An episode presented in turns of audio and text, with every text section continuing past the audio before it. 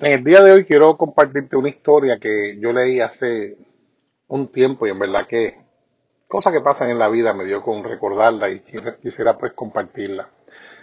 Dicen que una vez hace muchísimos años, mucho antes de que tus bisabuelos nacieran durante la era glacial, muchos animales morían por causa de frío. Los porcoespines, al darse cuenta de esa situación, acordaron de vivir en grupo, pues así se podían dar abrigo y se protegían unos a los otros. Pero había un problema, y era que las espinas de cada uno herían a sus vecinos más próximos, justamente aquellos que le brindaban el calor, y por eso decidieron separarse. Como volvieron a sentir frío, tuvieron que volver a tomar una decisión, o si no iban a desaparecer de la faz de la tierra, o, aceptaban las espinas de sus vecinos. Con mucha sabiduría, los puercoespinos, ¿sabes qué? Decidieron vivir juntos. Aprendieron así a vivir con las pequeñas heridas que una relación muy cercana les podía ocasionar.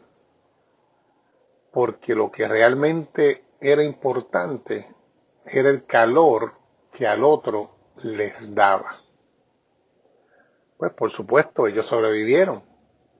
La moraleja de esto es que la mejor relación no es aquella que une a personas perfectas, en caso que existieran, que eso no existe, sino que aquella donde cada uno acepta los defectos del otro y de, este modo consigue perdón para los suyos.